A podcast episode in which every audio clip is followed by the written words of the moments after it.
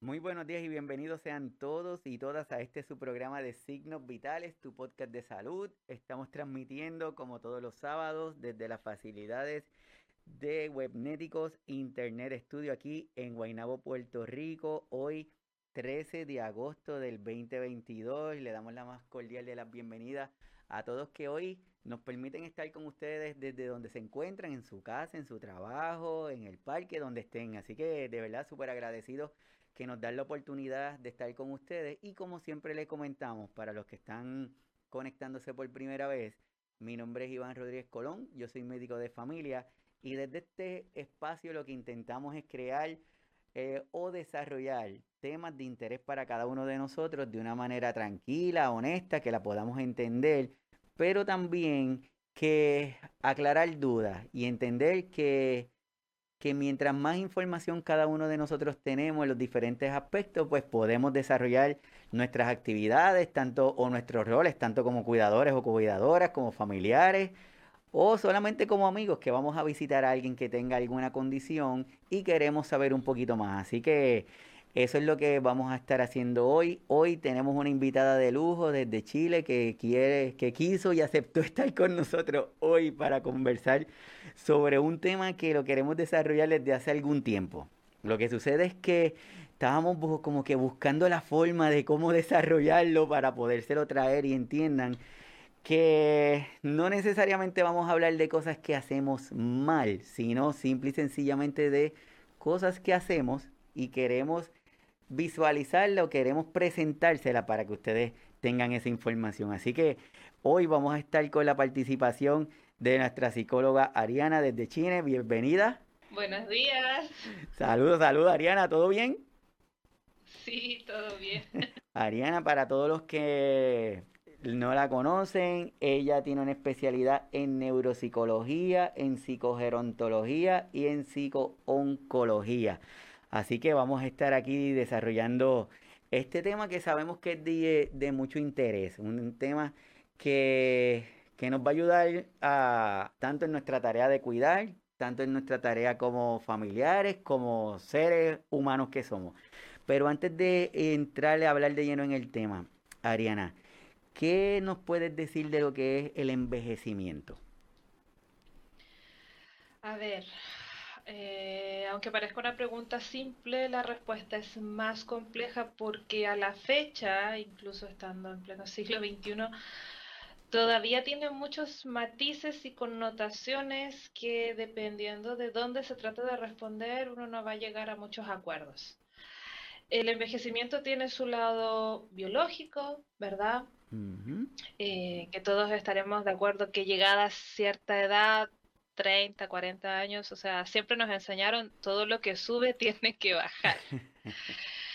Eh, y en nosotros no hay distinción al respecto. ¿ya? Eh, nuestro, alcanzamos nuestro máximo potencial físico, biológico, y luego de eso no es que lo vayamos perdiendo, pero obviamente no va a continuar siendo el mismo por siempre.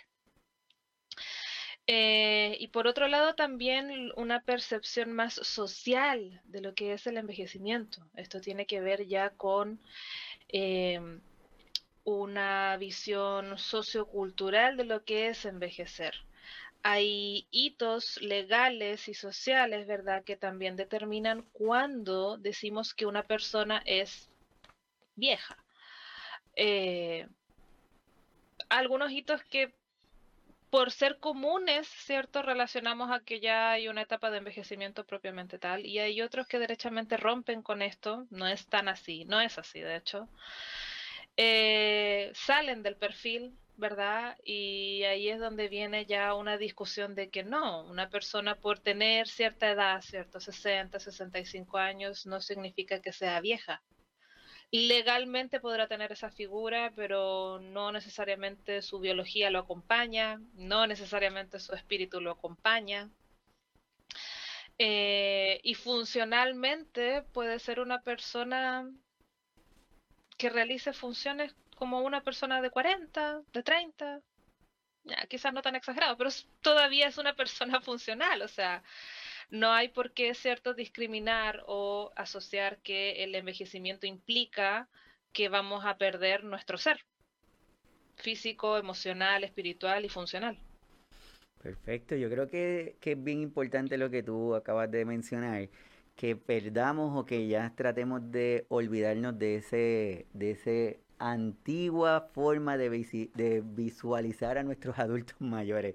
Ahora nuestros adultos son más activos, quieren hacer cosas, quieren, quieren crear, emprender, quieren hacer muchas cosas, pero mientras no hagamos ese switch, ese cambiecito en nuestra mente, a nosotros se nos va a hacer difícil, porque no es que ellos lo van a dejar de hacer, sino lo van a seguir haciendo. Exacto, exacto. Eh, es, lo, es, lo, más complejo de todo que finalmente hablamos de este tema como que estuviéramos igual nosotros un poco lejos y vamos para allá igual. Nos va a tocar quizás tener que pelear y decirle a nuestra familia, a nuestra familia, ¿cierto? Oye, yo puedo hacerlo. No porque tenga 65 años significa que dejé de hacer cosas. Puedo hacerlo, ¿por qué no me dejas hacerlo? Así es, y, y dentro, siguiendo esa misma línea, nuestros adultos mayores quieren ser independientes, pero también hay personas que se van, tienen que, hacer una transición, esa transición entre hijo y cuidador, hija y cuidadora. Eh, ¿Cómo, ¿Cómo podemos definir lo que es un cuidador o una cuidadora, Ariana? A ver, he definido desde mi experiencia profesional suelen ser dos las fuentes o dos los orígenes por los cuales nace un cuidador. El primero es en el plano más común de enfermedad. Mm. ¿Ya? Siempre cuando alguien cierto está enfermo hay una segunda persona, ¿verdad?, que permanece a su lado de manera parcial o total, esto ya depende de la enfermedad de la cual estemos hablando, ¿cierto?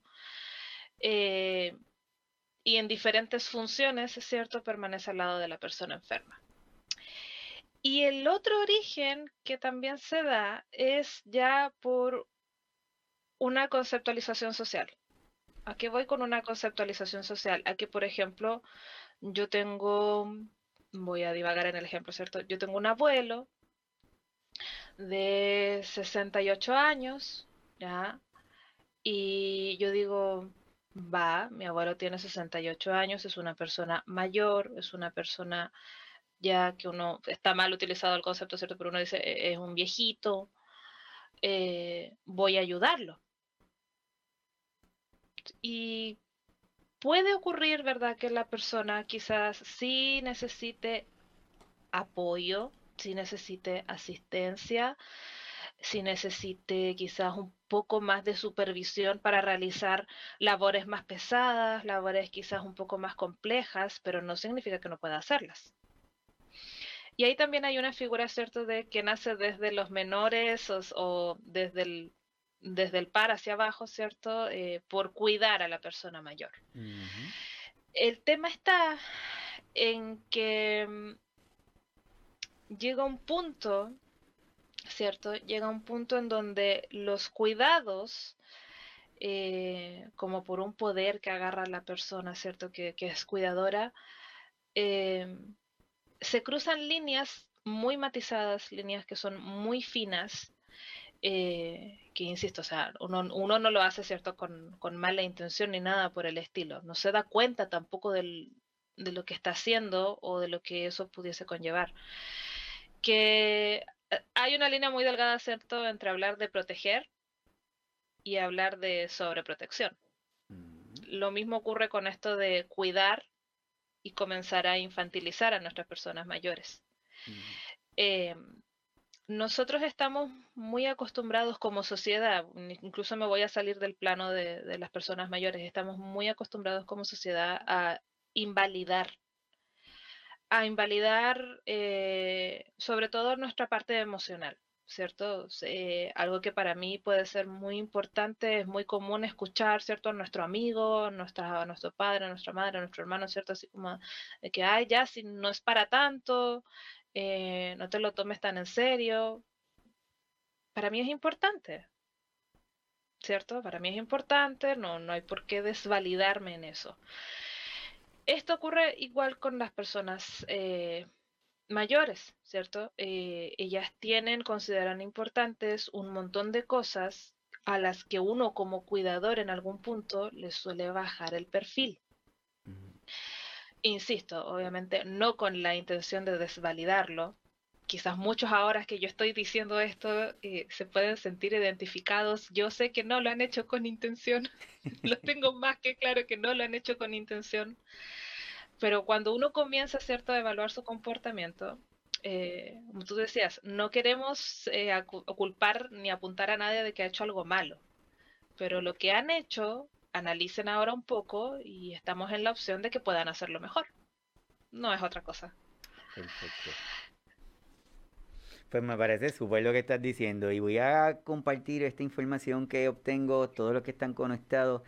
Eh, estamos hablando, hablando con la psicóloga Ariana Ramírez. Esta información la obtenemos de, de la página de ella porque se me hace como que un resumen bien chévere de lo que es el cuidador y dice que el cuidado de un familiar mayor generalmente es una experiencia duradera. Yo creo que esas dos palabras juntas las debemos de enfatizar. ¿Qué tú crees, Adriana? Sí, lo que pasa es que, ya, primero, eh, esa infografía en particular, eh, la experiencia del, cuidador está basada en lo que es la experiencia por enfermedad. ¿ya? Yo trabajo eh, con pacientes y con cuidadores, ¿ya? Eh, enfermedad de Alzheimer, demencias variadas, traumatismos craneoencefálicos que obviamente después dejan con secuelas bastante permanentes y bastante complejas a las personas, ¿verdad? En donde hay una adaptación familiar, hay una adaptación del entorno que es gigantesca. Y lamentablemente cuando hablamos de estas enfermedades, como por ejemplo hablar de las demencias, eh, sabemos que hablamos de enfermedades que no tienen cura y que solamente avanzan. Eh, entonces, de ahí que lo de la experiencia duradera, lamentablemente, que suele venir más desde el desglose de la, de la enfermedad. Em, en esto de la, de la invalidación que yo te mencionaba, por ejemplo, eh, la paciencia y la tolerancia son dos virtudes que en, esta, que en este plano eh, uno suele perder. ¿ya? Eh, aunque tuviéramos toda la paciencia del mundo, se va a agotar, porque es agotador. De por sí, eh, cumplir con las funciones físicas y, las, y, y, poder, digamos, satisfacer las necesidades de la persona enferma es desgastante. Y a eso tener que sumarle, ¿cierto? Que nosotros también como cuidadores, porque es muy común que el cuidador suele ser una persona, un familiar bastante cercano, cónyuge, hijo, ¿cierto? Eh, hermanos, padres, eh, uno como cuidador también está viviendo un duelo. Está viviendo un duelo, ¿por qué? Porque sabe que es poco probable que vuelva a recuperar a su familiar como era antes. Y entonces son muchas las variables que implican el que nos desgastemos a más temprano tiempo, ¿verdad? Y que comencemos a cambiar y que ya no sea aún así como que, ay, no quiere comer, no se preocupe no importa, después comemos, si cambiamos a ese de no quieres comer, bueno, no comes. Hay un cambio de tono, hay un cambio de actitud, ¿cierto? Que, que, que finalmente lo que manifiesta es nuestro cansancio. Es nuestro cansancio, es nuestro desgaste. ¿Por qué? Porque también como cuidadores, el cuidado, siempre hay un cuidador principal y después aparecen los cuidadores secundarios. Y los cuidadores secundarios no pasan a ser principales irónicamente porque el principal no los deja. ¿Ya? Hay, yo, siempre les he dicho a algunos de mis pacientes, a los cuidadores de algunos de mis pacientes, yo les he dicho, usted es un poquito masoquista, a usted le gusta eh, le gusta que vivir en la queja, vivir quejándose y, teniendo alternativas, teniendo la posibilidad de distribuir sus funciones, de distribuir un tiempo de descanso, pero usted dice que no. Vivir en la queja. Irónicamente. ¿Por qué? Porque en, e, en estas personas está el decir, no, es que si no lo hago yo, ¿quién lo va a hacer? Y si lo puede hacer otra persona, no lo va a hacer como yo. Eso es delicado, es muy delicado, obviamente, porque hablamos de un familiar muy personal, ¿cierto? De, eh, nuestra familia, no queremos que nada le pase, que nadie lo toque, y nosotros, uno toma la batuta. Eh, y, sorprendentemente eso está mal, se entiende, pero está mal. Está mal porque esa, esa misma resistencia a permitir que otros te ayuden es lo que después pasa a ser una bolita de nieve y vamos aumentando y vamos aumentando y vamos aumentando.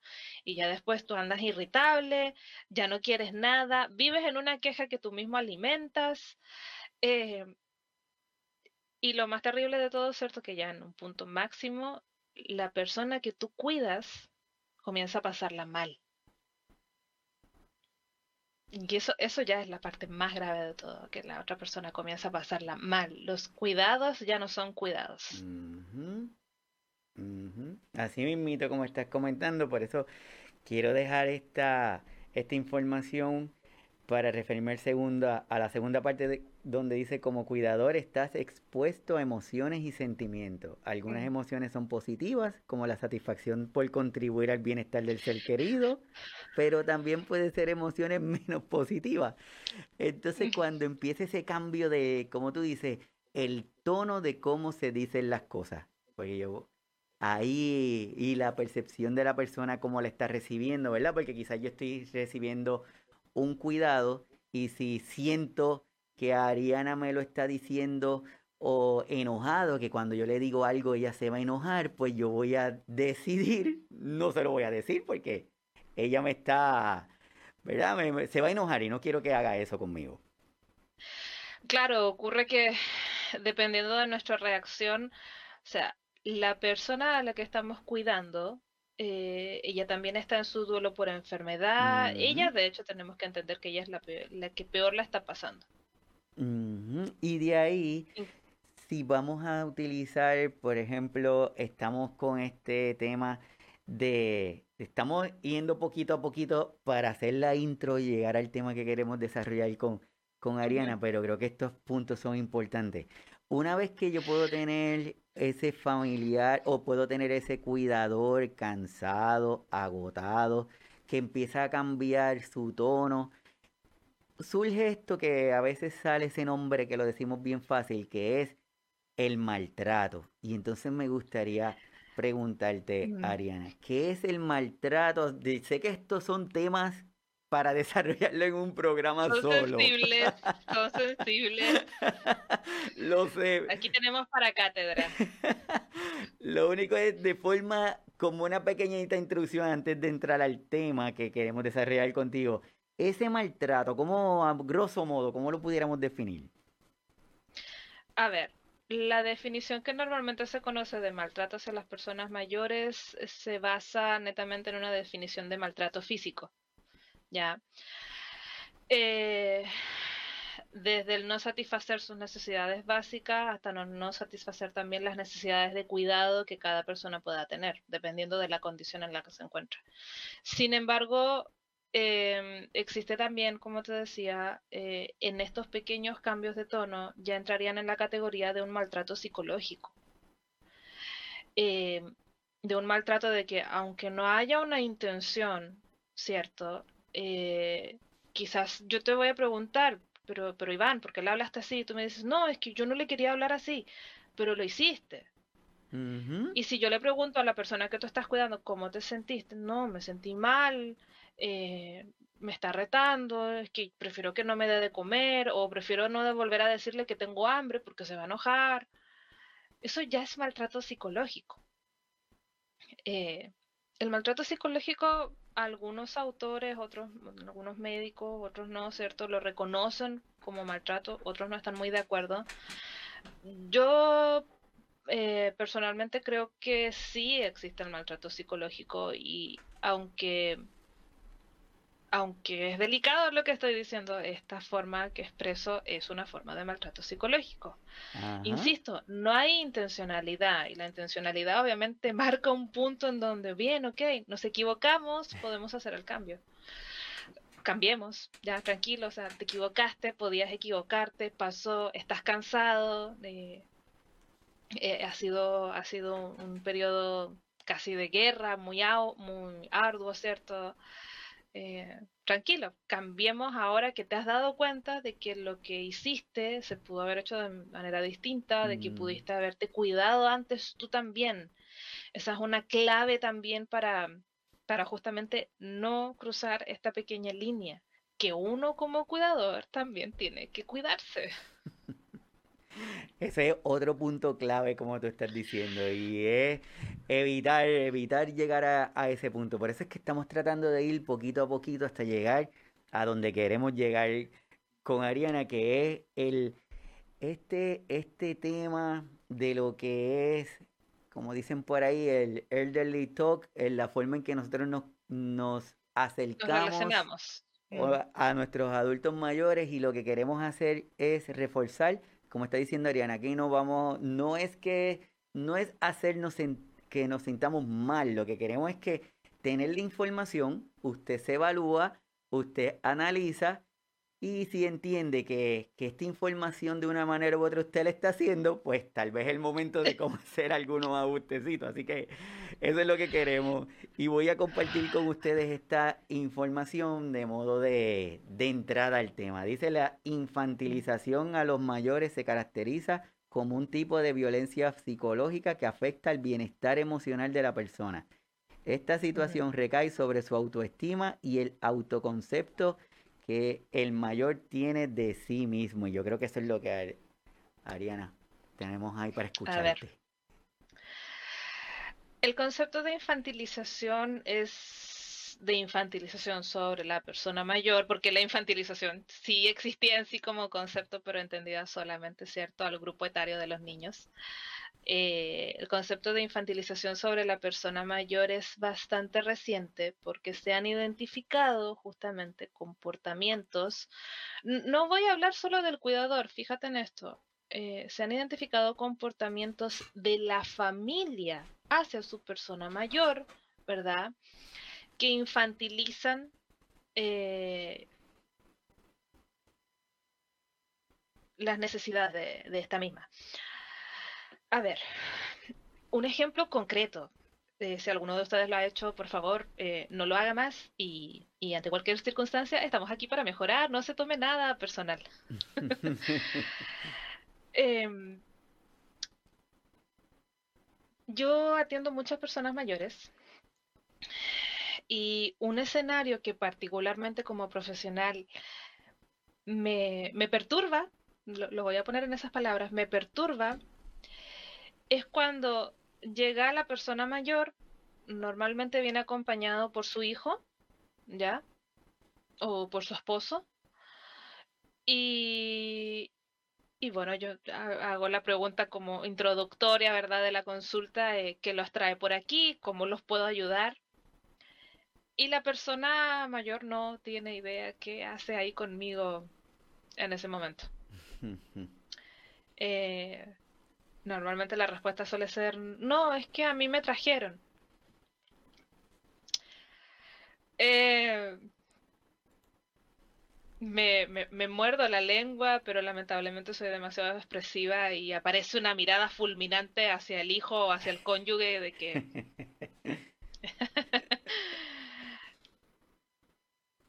Cuando yo pregunto el por qué me traen a una persona que no tiene idea de a dónde viene, con quién viene y por qué viene, eh, me dan argumentos que sí, yo los entiendo. Es que, es que me dicen, es que sabe qué, doctora, eh, si le digo que viene con usted o, o, cada que le digo que viene con un profesional de salud, se pone muy nerviosa. Vale, perfecto. Pero en mi, en mi lógica está ok, te quisiste ahorrar quizás tenerla tres días ansiosa antes de la cita, pero ahora ella está aquí y está igual de ansiosa. Era lo mismo. Era lo mismo, pudiendo quizás en los tres días que le dijiste antes, a poder, prepararla, ¿verdad? Poder eh, disminuir esa ansiedad de alguna manera. Yo, yo no le iba a hacer nada tampoco. Eh, no, ¿cierto? Ese, por ejemplo, ese es un comportamiento muy común de infantilización y que es algo que hacemos normalmente con nuestros niños, ¿cierto? Que les toca vacuna y no les vamos a decir que vamos al doctor. no les vamos a decir que les toca vacuna, ¿cierto? No les vamos a decir que vamos al médico, porque ya de por sí uno le, genera rechazo, ¿cierto? Esas cosas. Eh, y con las personas mayores ocurre lo mismo, pero la persona mayor es una persona mayor que es, dependiendo de la condición de salud, normalmente, ¿cierto? Entiende por qué va con un profesional médico. ¿cierto? Y también entiende la diferencia entre los profesionales que visita.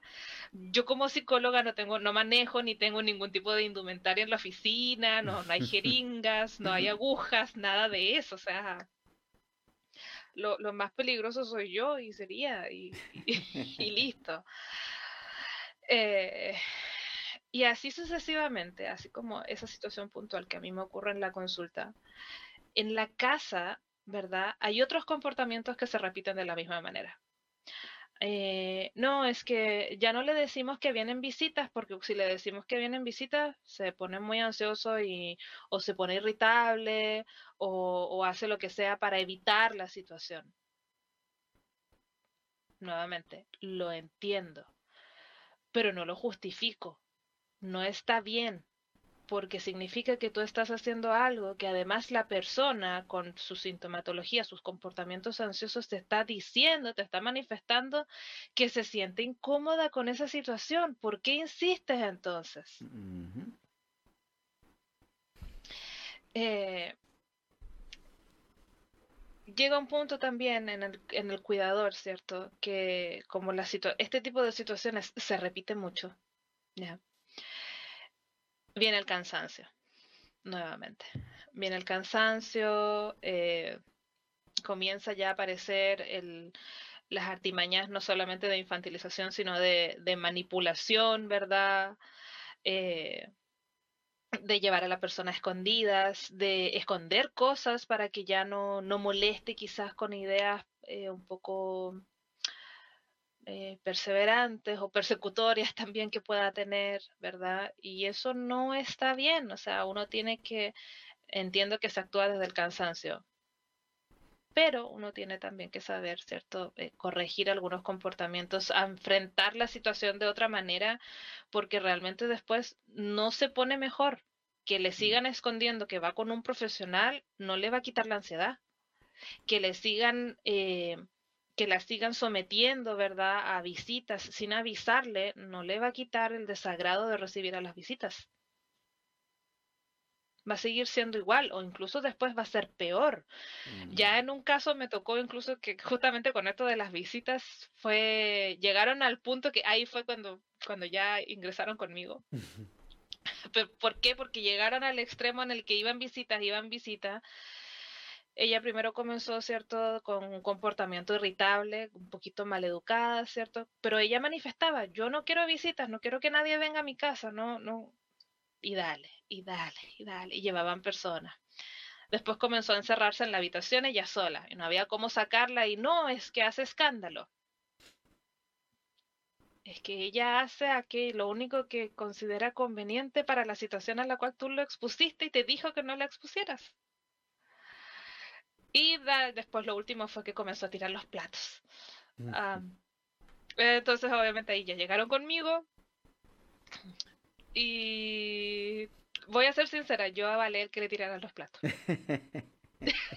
lo, le entendí más a la señora que, que, a que a los hijos que me decían, está bien, no era correcto. Pero yo entendía por qué ella llegó a ese punto era un punto que perfectamente se pudo haber evitado, era un punto que perfectamente, si ellos hubiesen puesto más atención, ¿cierto? A lo que su madre, en este caso, les, estaba manifestando y lo hubieran tratado como familia, porque ella sola no podía, ella sola no podía, eh, las cosas hubieran sido muy distintas. O sea, no se hubieran perdido una losa para empezar. Así mismito es, y, voy a compartir también esta información y voy a leerla para los que luego van a estar escuchándolo por el formato de los podcasts, en donde también estás comentando que dice que en muchos casos la persona cuidadora o el entorno del mayor infravaloran sus capacidades físicas y mentales. Y yo creo que ese aspecto es bien importante porque no solamente recibe de la persona que está con ella todo el tiempo, sino que a veces llega a algunas personas a visitar a ver cómo está el... A ver cómo está Ivancito, porque ya hace tiempo que no lo... Aquí hace tiempo que no lo veo. Entonces quiero saber cómo está Ivancito. Y, y entonces tras de que es una situación que, que quizás yo no lo quiero ver porque estoy incómodo, pero entonces se sigue reforzando esa conducta y como está aquí que dice usan un vocabulario limitado o reducido con repeticiones y adoptando un tono de voz exagerado e infantil porque asumen que las frases complejas no serán entendidas por el mayor. Y yo estoy leyendo eso a Ariana y yo estoy seguro que muchos de los que están con nosotros y los que van a, escuchar el, el episodio en su, en su mente van a tener una película, van a verlo porque hemos estado presenciando esos episodios muchas veces. Mira, vamos a hablar de una persona mayor en las más óptimas condiciones posibles, de acuerdo obviamente a, su edad y al proceso de envejecimiento que hay que considerar, obviamente. Em, vamos, a hablar, vamos a hablar de la señora Ana. La señora Ana ha cocinado toda su bendita vida, siempre, ¿ya? Eh, y obviamente era la matriarca y la anfitriona de todo lo que venían a ser eventos familiares. Eh, producto del COVID, ¿cierto? Eh, los eventos sociales disminuyeron casi en un 100%, ¿cierto? Y por tal, la señora Ana ya no cocina tanto como antes. ¿Cierto? Incluso por querer cuidarla más, su hija comienza a cocinar con ella. Y ya después llegó un punto en el que solo cocina la hija y la señora Ana dejó de cocinar. Y yo le pregunto a la señora Ana, ¿y usted quiere cocinar? Sí, yo quiero cocinar, pero es que no me dejan. Y yo le pregunto a la hija, ¿por qué no la dejas cocinar? Y la hija me dice, es que ella es muy lenta para cocinar o eh, la otra vez que intentó cocinar se cortó con el cuchillo. Ya, eh, o a veces no sabe qué hacer, no sabe qué cocinar. Ya, ok. El tema del cuchillo en realidad creo que la señora Ana vivió toda su vida asumiendo ese riesgo. Es parte de los riesgos cuando uno cocina. Eh, el que sea muy lenta es algo bastante normal en los elementos del envejecimiento y es algo en realidad que como todos hoy en día vivimos en un mundo tan acelerado, nos falta tolerancia y entender que la persona no tiene por qué llevar la misma velocidad que nosotros. Entonces, eh, ahí, ¿cierto? Perfectamente ¿qué haría yo? Y, qué fue lo que le, sugerí en, en, este caso, pseudo hipotético, estoy inventando los nombres en realidad. Yo le dije a la hija, ¿cierto?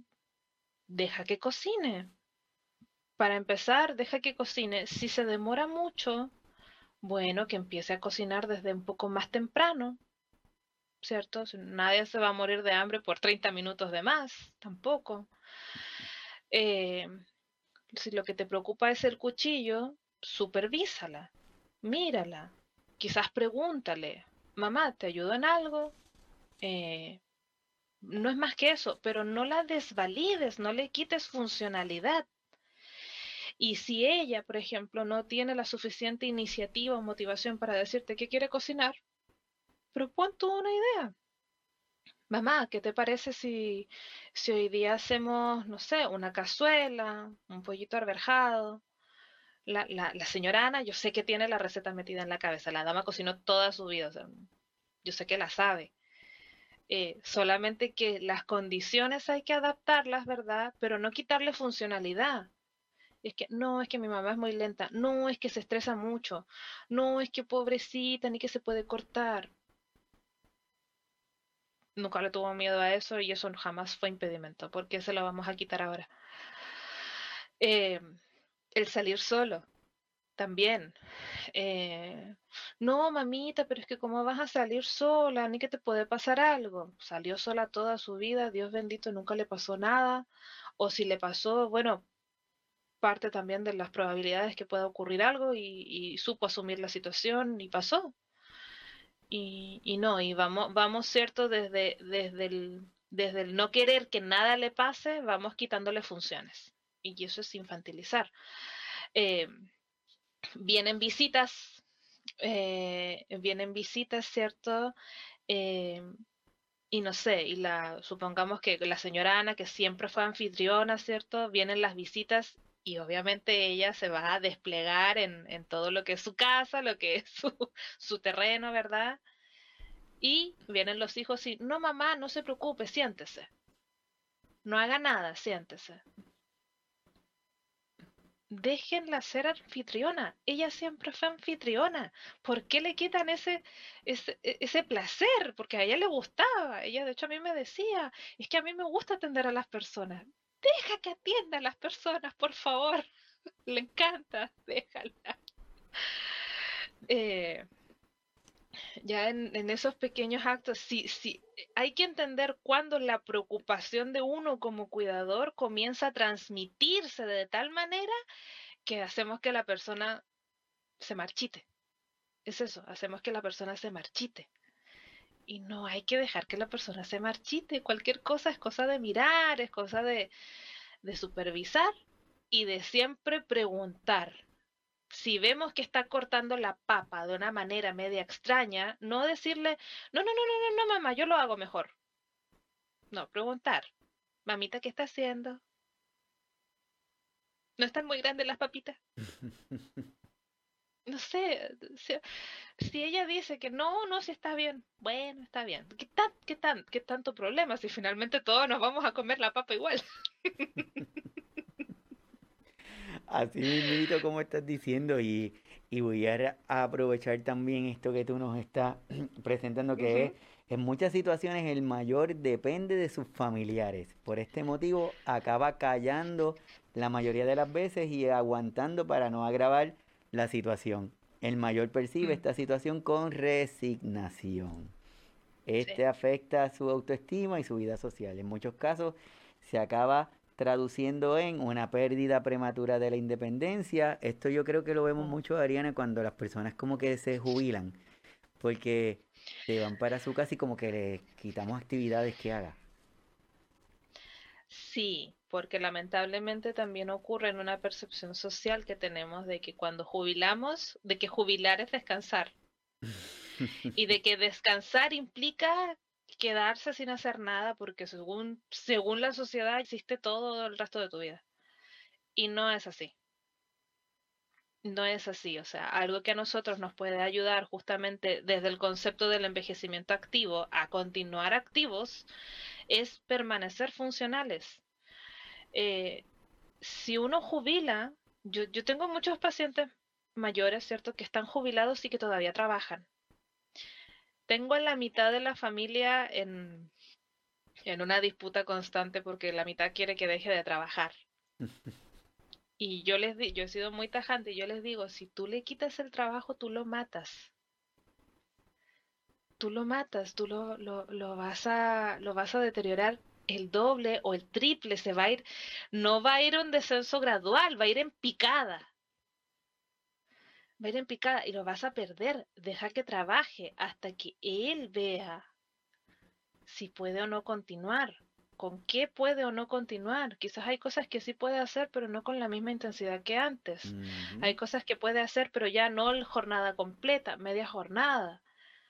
Pero no, por favor, no le quites algo que ha hecho. Además, eso es lo otro, algo que ha hecho toda su vida. Hoy en día es mucho más común el concepto de emprendedor. ¿Cierto? De personas que tienen un trabajo inicial y que después pueden complementar con otras cosas, ¿cierto? Hay mucha más versatilidad en hacer varios trabajos al mismo tiempo. Pero no sé qué tan antiguo, pero antiguamente, ¿cierto? Eso no era así. Te pintaban, ¿verdad? Que eh, terminabas de estudiar, si podías sacabas una carrera o entrabas derechamente a trabajar, ¿cierto? Y hacías toda tu vida en ese trabajo. Y yo he visto personas, ¿cierto?, que eh, ya sea por jubilación o incluso por, por circunstancias anticipadas, ¿cierto? Se las despide o la empresa ya no va más para más, ¿cierto? Y, no tienen más trabajo y, no saben qué hacer con su vida. No saben. No saben por qué, porque siempre se mentalizaron a que poco menos que se iban a morir en ese trabajo. Eh, y eso también, ¿cierto? De ahí es donde también la persona suele generar un grado de dependencia, porque después todo el círculo común, ¿cierto? Está pensando, ay, ¿qué vamos a hacer por mi papá? Es que mi papá vivía y moría en su trabajo, ¿qué vamos a hacer ahora? Hay que apoyarlo, sí, hay que apoyarlo. Pero nuevamente, ese matiz, esa línea muy delgada, ¿verdad? En donde está el apoyo y después está el acomodarse, eh, casi mimetizarse con el otro, eh, obtener beneficios secundarios y ahí comienza a desgastarse, ¿cierto? La hija, porque es que no, es que mi papá no puede ir a ningún lado solo, por mm. ejemplo.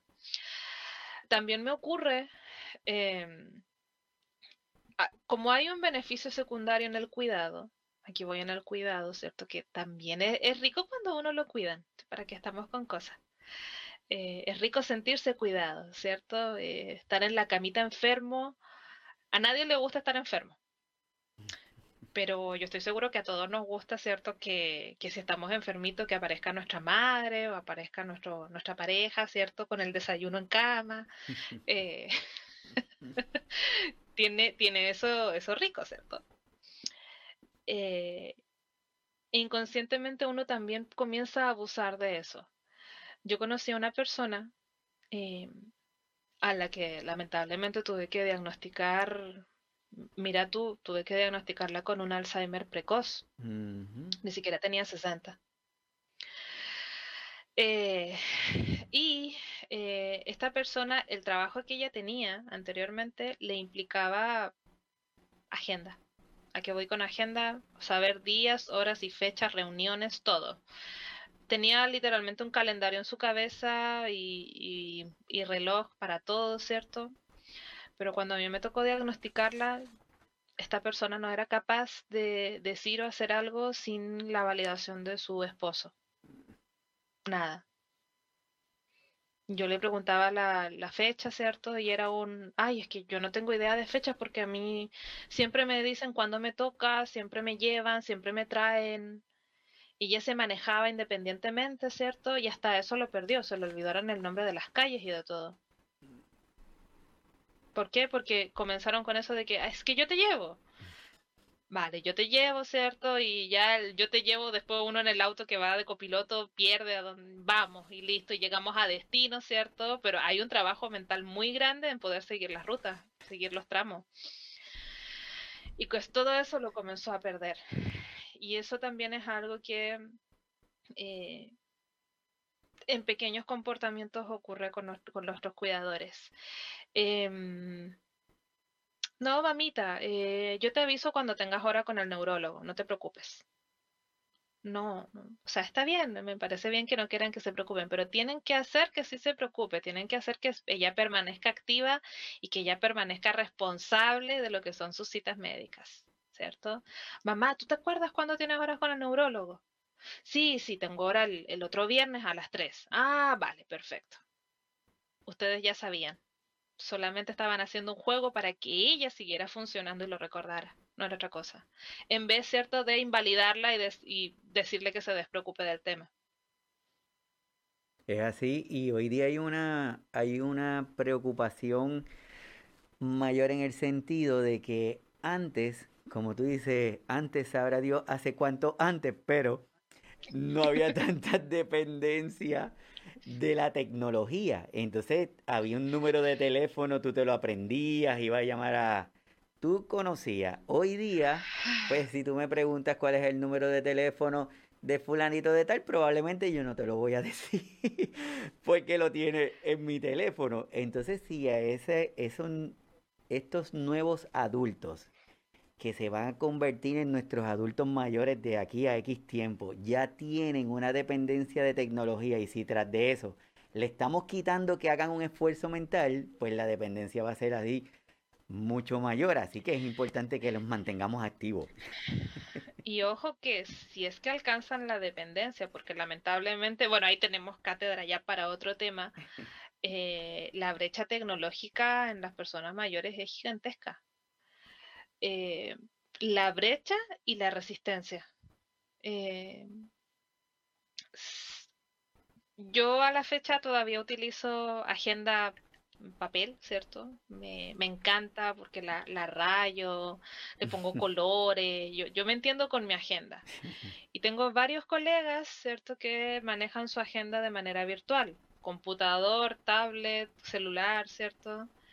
Eh, se, se mueren el día que están sin carga, ¿verdad?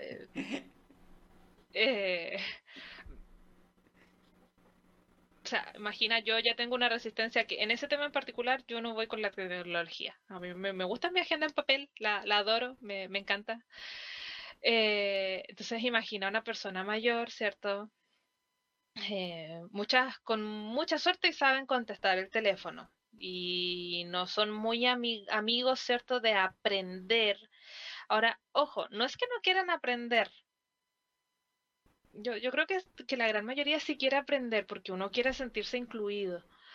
Pero lo que ocurre es que no siempre nos tocan buenos profesores.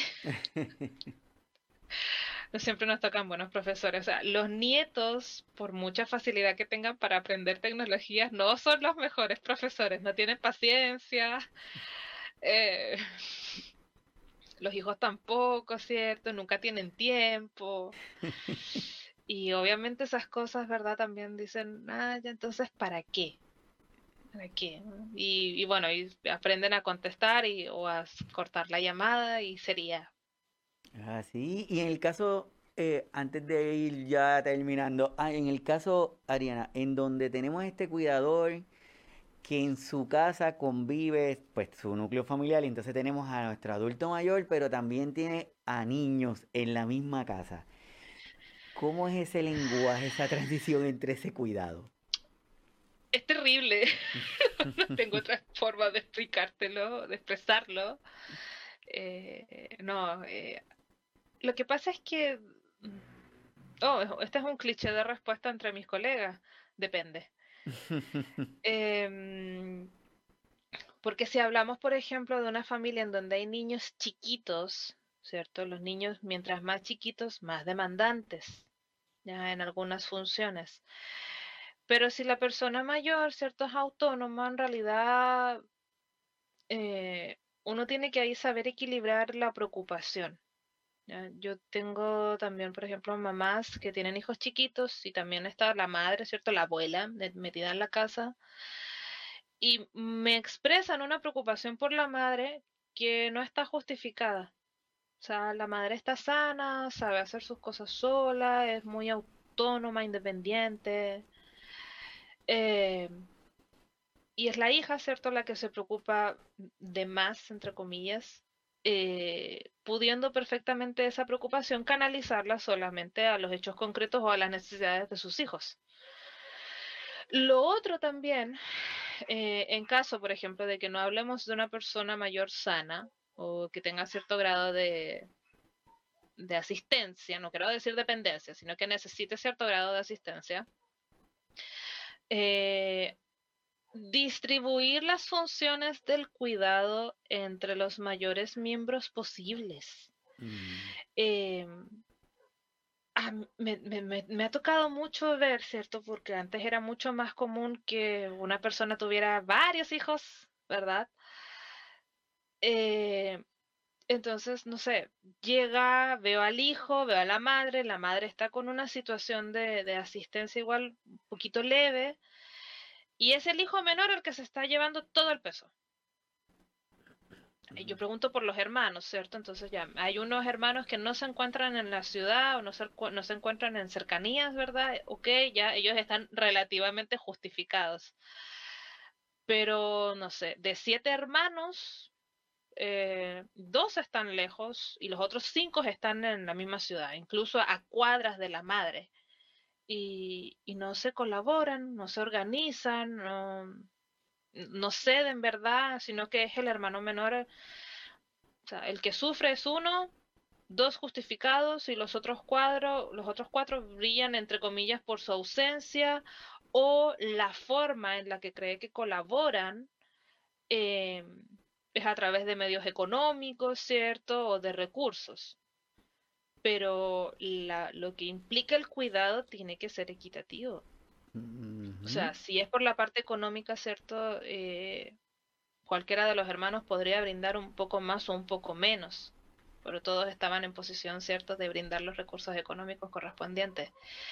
Pero el que quien duerme con la mamá, ¿cierto? Quien tiene que estar pendiente de si se lastima, si se cae, de los controles médicos, que pedir permiso en el trabajo para poder acompañarle quizás al médico, era uno solo.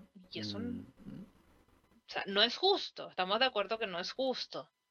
Aunque me hubieran tirado todas las las excusas o los argumentos correspondientes, em, en la familia está el poder de, eh, de, que, de que la carga siga siendo carga equitativamente distribuida y que no pase a ser sobrecarga de uno solo. Así es, y eso es importante porque es que es una realidad de hoy día que en los núcleos familiares está conviven muchas personas dentro de la misma casa y a veces los espacios después de esta pandemia, los espacios que tal vez teníamos para compartir nosotros nada más, tuvimos que incorporar a un nuevo miembro pues por el tema de la pandemia entre otros, pero así que nada, Ariana, de verdad que estamos súper súper contentos que estás aquí. Yo sé que este tema es un tema que es profundo, que es un poquito difícil en el sentido de que la forma en que lo vamos desarrollando, pero yo creo que, que la intención es de, de, crear la inquietud, de abrir esa, esa puerta y saber que, que necesitamos educarnos más, saber que tenemos que, no porque sea un adulto mayor, le tenemos que hablar como si fuera un niño. Y si en nuestro adulto mayor bueno, desde nuestra experiencia desde las clínicas, ¿verdad? Que nos pasa con alguna frecuencia, que tenemos, va el adulto mayor con el hijo y muchas veces miran al hijo y se olvidan que está el adulto como si él no, no nos pudiera entender. Pero es que podamos entender que nuestro adulto mayor está presente, que le tenemos que comunicar, que son capaces, que, que le tenemos que dar la mayor posibilidad de que hagan cosas. Y como tú dijiste, la palabra, una cosa es asistir y el otro cosa es cuidar, entonces si los podemos asistir, asistirlo, y los que necesiten cuidar, pues lo tendríamos que cuidar. Así que, Ariana, en forma de un resumen, eh, ¿qué le podemos decir a los que van a estar escuchando el episodio? ¿Qué le podemos decir a los que se van a estar conectando luego y a los que están conectados de este tema? ¿Qué le podemos dar de, de ese resumen? A ver, eh, el tema que hemos tocado, creo que nos quedamos bastante cortos, voy a ser sincera, porque son muchos ciertos los matices que aquí eh, eh, abarcan, pero a los cuidadores que, o, a los familiares, ¿cierto? De, de personas que conocen quizás algún cuidador que están escuchando, lo primero sería em, cualquier cosa con la que se hayan sentido identificados en un plano negativo, o sea, de decir, ah, yo hago, yo hice esto con mi papá y no está bien, no se lo tomen a personal. No se tomen nada personal, están en todo el derecho e incluso me atrevo a decir en el deber de equivocarse, porque no hay un manual de cómo ser un cuidador perfecto, eso no existe. Todos los manuales que puedan existir, y que sí, si hay muchos, son solamente guías, guías, pero la guía no sabe la realidad a la que un cuidador está realmente haciéndole frente. Eh, trata de abarcar quizás lo más posible, pero nunca se va a acercar 100% a la realidad que solamente el cuidador conoce, el cuidador y la persona cuidada. Eh, cuidar mucho la relación, ¿cierto? Eh, una de las mejores formas para darse cuenta si uno está haciendo un buen o puede hacer un mejor trabajo, ¿cierto? Es preguntarle a la persona que está cuidando. Preguntar, eh, obtener, ¿cierto?, de la persona a la que uno cuida una retroalimentación. eh, mamita, ¿hay algo que no te gusta de mí? ¿Hay algo que, que he hecho que no te ha simpatizado, ¿cierto? Hacer la pregunta, obviamente, entendiendo que puede venir una, en esa respuesta puede venir cualquier cosa. Ya, o sea, también puede venir quizás algo que suene como una queja, pero no es una queja porque sí. Ya, la persona está respondiendo con la mayor sinceridad posible y esperando que uno pueda mejorar. Siempre, siempre en plano de mejorar, chicos, no, de verdad, no se tomen nada a la personal. Yo tengo muchos cuidadores que se, se desmotivan, ¿cierto? Y dicen, ay, es que soy terrible. No, no eres terrible, mi amor, te juro que no eres terrible. Ya descubriste que te equivocaste, pero tienes que entender que uno toma decisiones. ¿Ya? Ojo, uno toma decisiones, uno no toma ni buenas ni malas decisiones, uno toma decisiones siempre con la intención de, de asumir la menor cantidad de riesgos, ¿ok? Pero no es sino hasta que el tiempo pasó que te dice si fue una mala decisión. Una uno solo toma decisiones con las circunstancias y los recursos que tiene en ese momento. Así que por favor que ninguno de verdad se lo tome a la personal. Si en estos minutos alguno de ustedes tiene en su cabeza que tomó una mala decisión, no, no tomó una mala decisión. Tomó una decisión con las circunstancias y los recursos que tenía en ese momento. Y fue. Nada más. Mm. Ya, por favor, no se lo tomen más allá. Siempre que tengan la intención de cambiar o que tengan la intención de mejorar, creo que vamos por muy buen camino. Súper perfecto. Y también hay que tener cuidado hacia dónde estamos mirando o contra quién nos estamos comparando. Entonces tenemos que tener cuidado hacia dónde estamos apuntando en ese momento. Pero como dice Ariana, sabemos que, que hay mucha información que todavía está y esto es lo que queremos es crearle la inquietud y para que de esa forma también poder tener a Ariana otra vez con nosotros para poder, porque si no te gastamos toda de una, después no podemos volver a tener, así que no sería buena idea, así que no. Hay, hay tema para rato. así que, ¿de qué, eh, ¿de qué forma te pueden encontrar en las redes, Ariana? A ver, en redes sociales en estos minutos solo estoy funcionando a través de Facebook y a través de Instagram, que es donde pueden encontrar justamente, ¿cierto? Eh, esta infografía que te estabas compartiendo. Ajá. A través del Instagram el Instagram es eh, alfa con ph, ¿cierto? alfa.ps.ariana Ramírez. Y en Facebook, no sé cómo me pueden encontrar en Facebook. Creo que en Facebook también, es alfa, ¿cierto? psicóloga Ariana Ramírez o Ariana Ramírez psicóloga. Sí, escribiendo, si le, si le añaden el alfa y te buscan en Facebook, le escriben alfa Adriana Ramírez, te van a encontrar. Y esa es la, así es que está, así lo estamos presentando, eso es lo que van a ver en Facebook. Ahí también te estás presentando, ¿cierto? Ese es el número de WhatsApp de la, de mi consulta y el correo electrónico eh, que también se responde obviamente. Bueno, comentar así a grandes rasgos que ya también para septiembre estoy sacando un, un taller para cuidadores de personas con demencia está, está en elaboración, no he tenido tiempo de poder terminarlo así, construirlo, ¿verdad? En, en, lo más bonito. Pero ya prontamente debería estar sacándolo con fecha ya para septiembre, para que estén atentos ahí a la información. Sí, pues vamos a estar pendientes porque vamos a estar disfrutando. Así que de verdad para nosotros es un placer y un honor que hayas estado aquí con nosotros y es un privilegio. Yo espero poderte volver a tener para seguir desarrollando estos temas que yo sé que son de interés y que causan eh, esta, este, no, nos hace que nos estiremos un poquito más y crezcamos en esta, en esta área, no solamente para nuestros cuidadores y cuidadoras, sino para todos nosotros, que en ocasiones queremos pensamos que estamos haciendo algo chévere, pero no necesariamente. Y siempre preguntarle a la persona, pedirle el permiso. Si la persona le gusta, si a don Iván le gusta que le digan Ivancito, pues pregúntenme. y si yo les digo que sí, pues claro. Claro, siempre, siempre preguntar, nunca asumir. Nosotros somos muy buenos para asumir cosas.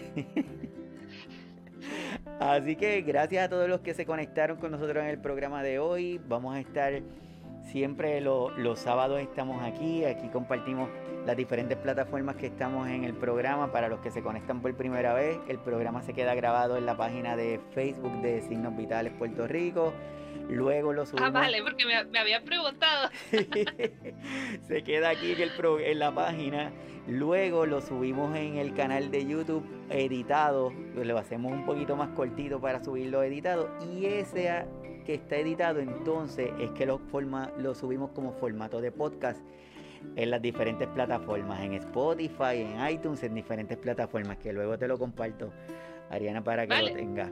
Así que de verdad que súper agradecido contigo, a todos los que se conectaron, muchísimas gracias. Espero que la pasen súper bien durante la semana, que sigan compartiendo con nosotros, que nos ayuden, que le den el like en la página de YouTube para que el algoritmo nos empiece a ver y si no el algoritmo nos descubre, pues podemos llegar a más personas y así ayudamos a más personas para que tengan la información. Y el sábado que viene vamos a tener otra invitada de lujo y de Chile. Pues esto, también está un poquito internacional, Ariana, porque el anterior estuvimos en Estados Unidos, contigo estamos en Chile. Para la semana que viene nos vamos para Ciudad de México con Marcela Vázquez, Mellado Cervantes. O sea que vamos a estar aquí distribuyendo y trayendo temas que son de interés para cada uno de nosotros, igual que todos los que nos escuchan y nos ven tienen algún tema, alguna inquietud, algo que les gustaría que desarrolláramos, nos lo ponen en la, lo escriben ahí para nosotros estar pendientes y podemos desarrollarlo luego. Así que gracias, gracias, gracias Ariana, un súper placer, espero volverte a tener por acá en el, en el programa para seguir hablando de este o de otros temas. Uy, tenemos, tenemos harto. Así que muchísimas gracias a todos los que se conectaron. Un abrazo y nos vemos el sábado que viene. Bye. Bye, bye. Gracias. Bye. Chao, chao.